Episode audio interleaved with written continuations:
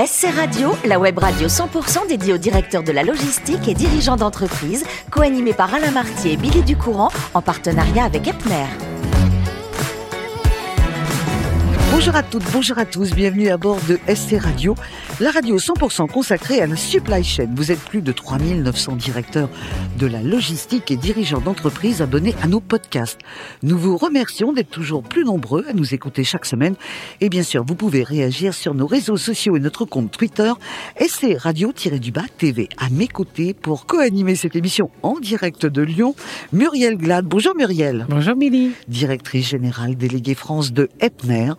Euh, Nous allons recevoir aujourd'hui Eric Cochet, que je salue. Bonjour Eric. Bonjour Billy, bonjour Merci, merci d'être là. Vous êtes directeur supply chez Gatfossé Group. Eric, vous venez de Clermont-Ferrand, puisque on a décidé de se déplacer. Vous êtes tous un peu originaires quand même de, de la région.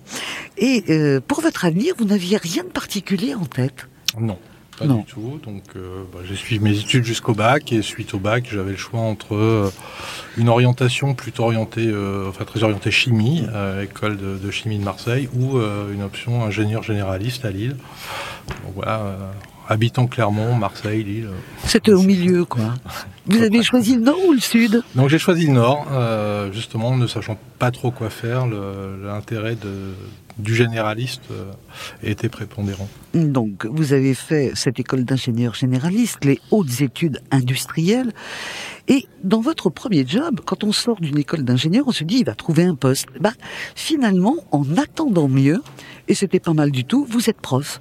Dans quelle discipline vous étiez prof pour ce premier boulot? Maths, c'est pas surprenant. Oui, bah, je rappelle que vous avez eu un bac C. Euh, cette expérience d'être professeur, ça vous a apporté quelque chose de, un petit supplément, j'allais dire, de d'âme, comme on dit, pour faire euh, la suite de votre carrière? Je pense que ça m'a apporté un, un certain côté pédagogique. Oui, c'est quelque chose qui vous a plu quand même? J'irai pas jusque-là. c'est pas les élèves, hein. non, pas les élèves. Euh, vous, ensuite, vous allez euh, quitter cette cette profession. Prof, prof, vous étiez très jeune. Ah oui, c'était la, la première année en sortant du, du service militaire. C'était en attendant de trouver un job. Donc vos élèves avaient pratiquement le même âge que vous, quoi. Un peu plus jeune quand même. Oui, mais vous auriez pu sortir en boîte le week-end. C'est possible. Bah voilà, peut-être ça qui fait que ça a été passionnant. Alors, euh, ensuite, vous allez euh, trouver, non pas un vrai boulot, parce que prof, c'est un vrai boulot, vous allez euh, travailler chez Marken Image, c'est Marquem Image, oui. Oui. Euh, c'est un des leaders mondiaux du marquage industriel. À ce moment-là, vous êtes responsable de ligne de fabrication, c'est bien ça? Oui, tout à fait. J'ai commencé comme responsable de ligne de fabrication des, des encres et additifs, hein, puisque de- Image, à l'époque, Image vendait des imprimantes qui nécessitaient euh, des encres et des additifs. Mhm. Alors finalement, euh, vous allez euh, grimper les échelons euh, chez eux. Vous restez 17 ans, c'est pas rien. Oui, tout à fait. Alors après, c'est pas forcément grimper les échelons. J'ai fait plusieurs euh, activités différentes. Après la, production, la fabrication, je suis passé au, process. Euh, j'ai travaillé sur la mise en place d'un ERP, sur la construction d'un nouveau bâtiment, euh, avant effectivement de reprendre les aspects euh, production. Mhm. Vous êtes même parti du côté de- des États-Unis, euh, Atlanta, pour le montage d'une plateforme de fabrication et de distribution pour l'Amérique du Nord et l'Amérique du Sud. C'était passionnant, ça? Oui, tout à fait, très intéressant.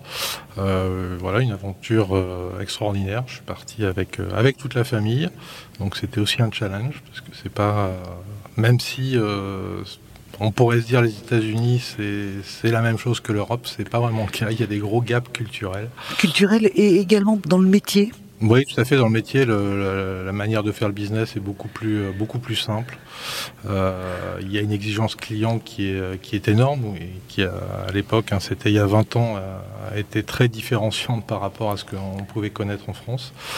Donc euh, voilà, en tant que client, c'est top. Euh, en tant que fournisseur, euh, c'est assez challenging. Mais finalement, euh, quatre ans hein, de cette école-là, quatre ans à Atlanta. Vous, vos enfants sont bilingues Tout oui, va bien tout à fait. Eh oui. ben, voilà. Bien mieux que moi. Ben voilà, donc c'est une belle expérience finalement pour Tout toute la famille. Euh, vous allez, euh, en rentrant euh, en France, vous allez euh, ce que j'appelle basculer dans le transport, euh, dans une grosse boîte hein, qui s'appelle Norbert d'Entresangles, euh, dans l'ingénierie de transport, pendant cinq ans. Et euh, voulant revenir un petit peu sur ce qu'on appelle l'opérationnel, on va vous retrouver chez XPO Logistique. C'était un autre nom ça à l'époque. Hein. Bah, XPO a racheté Norbert d'Entresang, donc c'était un peu dans la continuité, mais effectivement, mmh. je suis passé sur une activité plus opérationnelle puisque j'étais en charge de, des opérations de la partie 4PL de XPO Logistics pour, pour l'Europe. Mmh. Comment vous arrivez chez Gat Fossé où vous êtes aujourd'hui? Euh, en répondant à une annonce, et je crois qu'à 55 ans, j'ai trouvé le job que je cherchais depuis, euh, depuis tout petit. Mais si vous aviez su, hein, on l'aurait fait plus tôt. Euh, pourquoi, pourquoi c'est le job que vous cherchiez depuis tout petit? Ça réunit quelles conditions par rapport à ce qu'on sait de vous?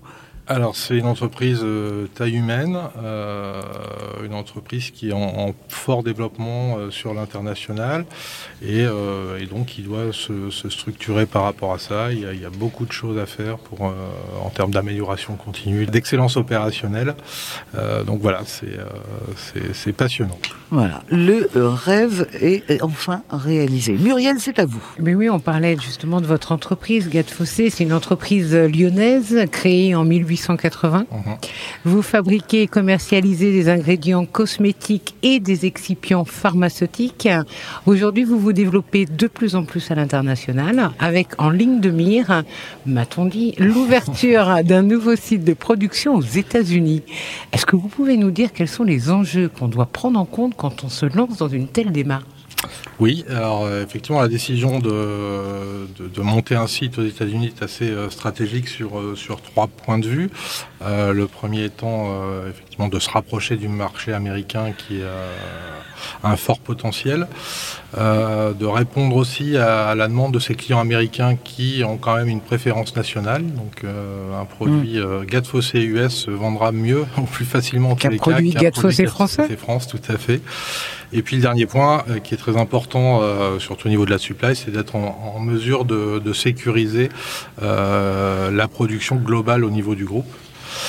Donc voilà, à partir de, ça, les, enjeux qui en découlent, bah, les, premiers, c'est qu'il faut être capable de se conformer aux réglementations locales, nationales côté US, mais également internationales. dans un pays inconnu, même si on y est présent commercialement, euh, ça reste un pays inconnu avec un, gap culturel assez important, comme je, le disais tout à l'heure. Donc il faut, euh, il faut vraiment s'entourer de, personnes en local pour euh, être capable de vraiment mener à bien ce, projet. Donc c'est le cas sur la partie construction du bâtiment, mais également sur toute la partie sourcing qu'on est en train de mener pour, pour trouver les, les matières premières en local. Très bien. Alors on parlait justement hein, en tant qu'acteur euh, du monde de la santé et de la cosmétique, euh, vous êtes soumis, je suppose en tout cas, aux bonnes pratiques de fabrication ou aux bonnes pratiques de distribution et le respect de l'intégrité des marchandises et la gestion des risques qui sont euh, autour font certainement partie des, des points d'attention euh, dans votre supply chain. Est-ce que vous pouvez nous dire comment ces normes sectorielles impactent votre organisation? Donc ces normes impactent l'intégralité de la supply hein, depuis, euh, depuis nos fournisseurs jusqu'au client final. Euh, par exemple, certains produits qu'on doit utiliser vraiment dans, dans, la foulée de la réception vont nécessiter une très forte coordination entre notre service approvisionnement, la réception, la production, le labo contrôle, qualité, etc. Donc ça met, euh, ça, ça, contraint euh, clairement la, la, supply sur certains aspects.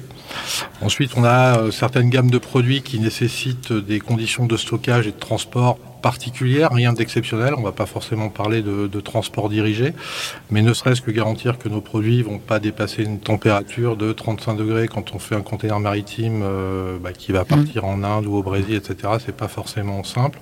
Et la même chose sur le stockage où on a du, du stockage euh, avec des conditions de température, mais voilà, c'est des stockages, stockage qui n'est pas extensible, donc il faut arriver à, gérer ces contraintes-là, puisqu'on aura du mal à sourcer dans un, un délai très bref du fait de ces normes euh, un, entrepôt de débord par exemple. Bien sûr. Alors on parle souvent aussi de, de RSE, hein, ce côté responsable euh, sur lequel Epner d'ailleurs s'est fortement engagé depuis plusieurs années, mais est souvent abordé par le prisme des obligations réglementaires. Euh, comme vous l'avez signalé lors de, l'entretien qu'on a pu avoir, cela correspond également à une attente grandissante de la part de vos clients et pas uniquement une obligation réglementaire.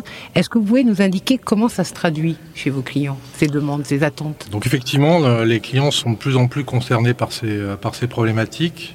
Euh, le sourcing des matières premières est un des éléments prépondérants dans, ce domaine et, et Fossé est, depuis euh, longtemps engagé.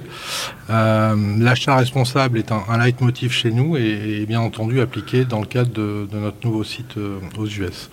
Ce qu'on voit émerger de la part de nos clients sont de nouvelles demandes. on a par exemple un client qui, qui travaille sur un projet de traçabilité qui permettrait à ses clients d'obtenir des informations sur les, les matières premières de nos produits donc via un site web ou une application, donc retrouver l'origine du produit, la région, euh, la période de récolte, euh, etc. Ce type d'informations. Euh, c'est bien évidemment pas nos clients qui nous drivent sur ces sujets-là. Hein. L'entreprise est, vraiment fortement engagée et on a engagé un, plan de réduction, par exemple, de l'empreinte carbone de, 25% d'ici d'ici 2030. Et puis, euh, pour finir, dans ce cadre-là, on challenge aussi beaucoup nos partenaires euh, sur ces aspects-là euh, pour qu'ils puissent nous accompagner. Voilà, merci Muriel pour vos questions. On a vu tout à l'heure euh, était parti à Atlanta. Là, il y a un nouveau site qui s'ouvre pour son entreprise aux États-Unis. Moi, j'aime bien planter les drapeaux. C'est dans quel État? Texas. Eh ben, dis donc, la Lone Star, quoi. en plus. Alors, mon cher Eric, en dehors de, tous ces projets et de tout ce travail, il y a quelque chose que vous aimez faire, c'est du bricolage. Alors, Muriel, c'est pas changer d'ampoule. Hein. Ah. Eric, ce qu'il aime, c'est le bricolage au sens de la construction et de la rénovation. C'est-à-dire que vous lui donnez une grange un peu pourrie. Oui, et la eh bien, il la retape complètement et c'est une maison habitable. C'est ça votre passion? Tout à fait, ça l'était. C'est vrai qu'en vieillissant, ça l'est un peu moins. Alors, combien de temps vous mettez à faire d'une grange une habitation où on vient passer le week-end avec Muriel? Ah, ça peut prendre 4-5 ans. Euh, ah oui, quand même. Ah, bah, alors, on va prendre rendez-vous beaucoup plus tard. alors, pour vous détendre aussi, il y a quelque chose qui vous passionne, sans faire aucune compétition. C'est juste pour le fun, pour la nature, et puis pour la concentration, parce que c'est un sport qui en demande, c'est le golf. Vous êtes un golfeur. Je suis un golfeur. Alors pas un golfeur, un golfeur invétéré, mais euh, oui, j'aime bien pratiquer le golf parce qu'effectivement le, fait de devoir se concentrer sur ce qu'on va faire, on se vide complètement la tête et on, ne pense pas au reste. Donc et ça fait du bien. Ça fait du bien. Bon, en tous les cas, je vous remercie infiniment Eric d'avoir accepté notre invitation. Merci à vous Muriel de nous avoir suivis jusqu'à Lyon. C'est la fin de ce numéro de ST Radio. Retrouvez toute notre actualité sur nos comptes Twitter et LinkedIn. On se donne rendez-vous mercredi prochain à 4 14h précise pour une nouvelle émission. L'invité de la semaine de SC Radio, une production b2b radio.tv en partenariat avec Epner.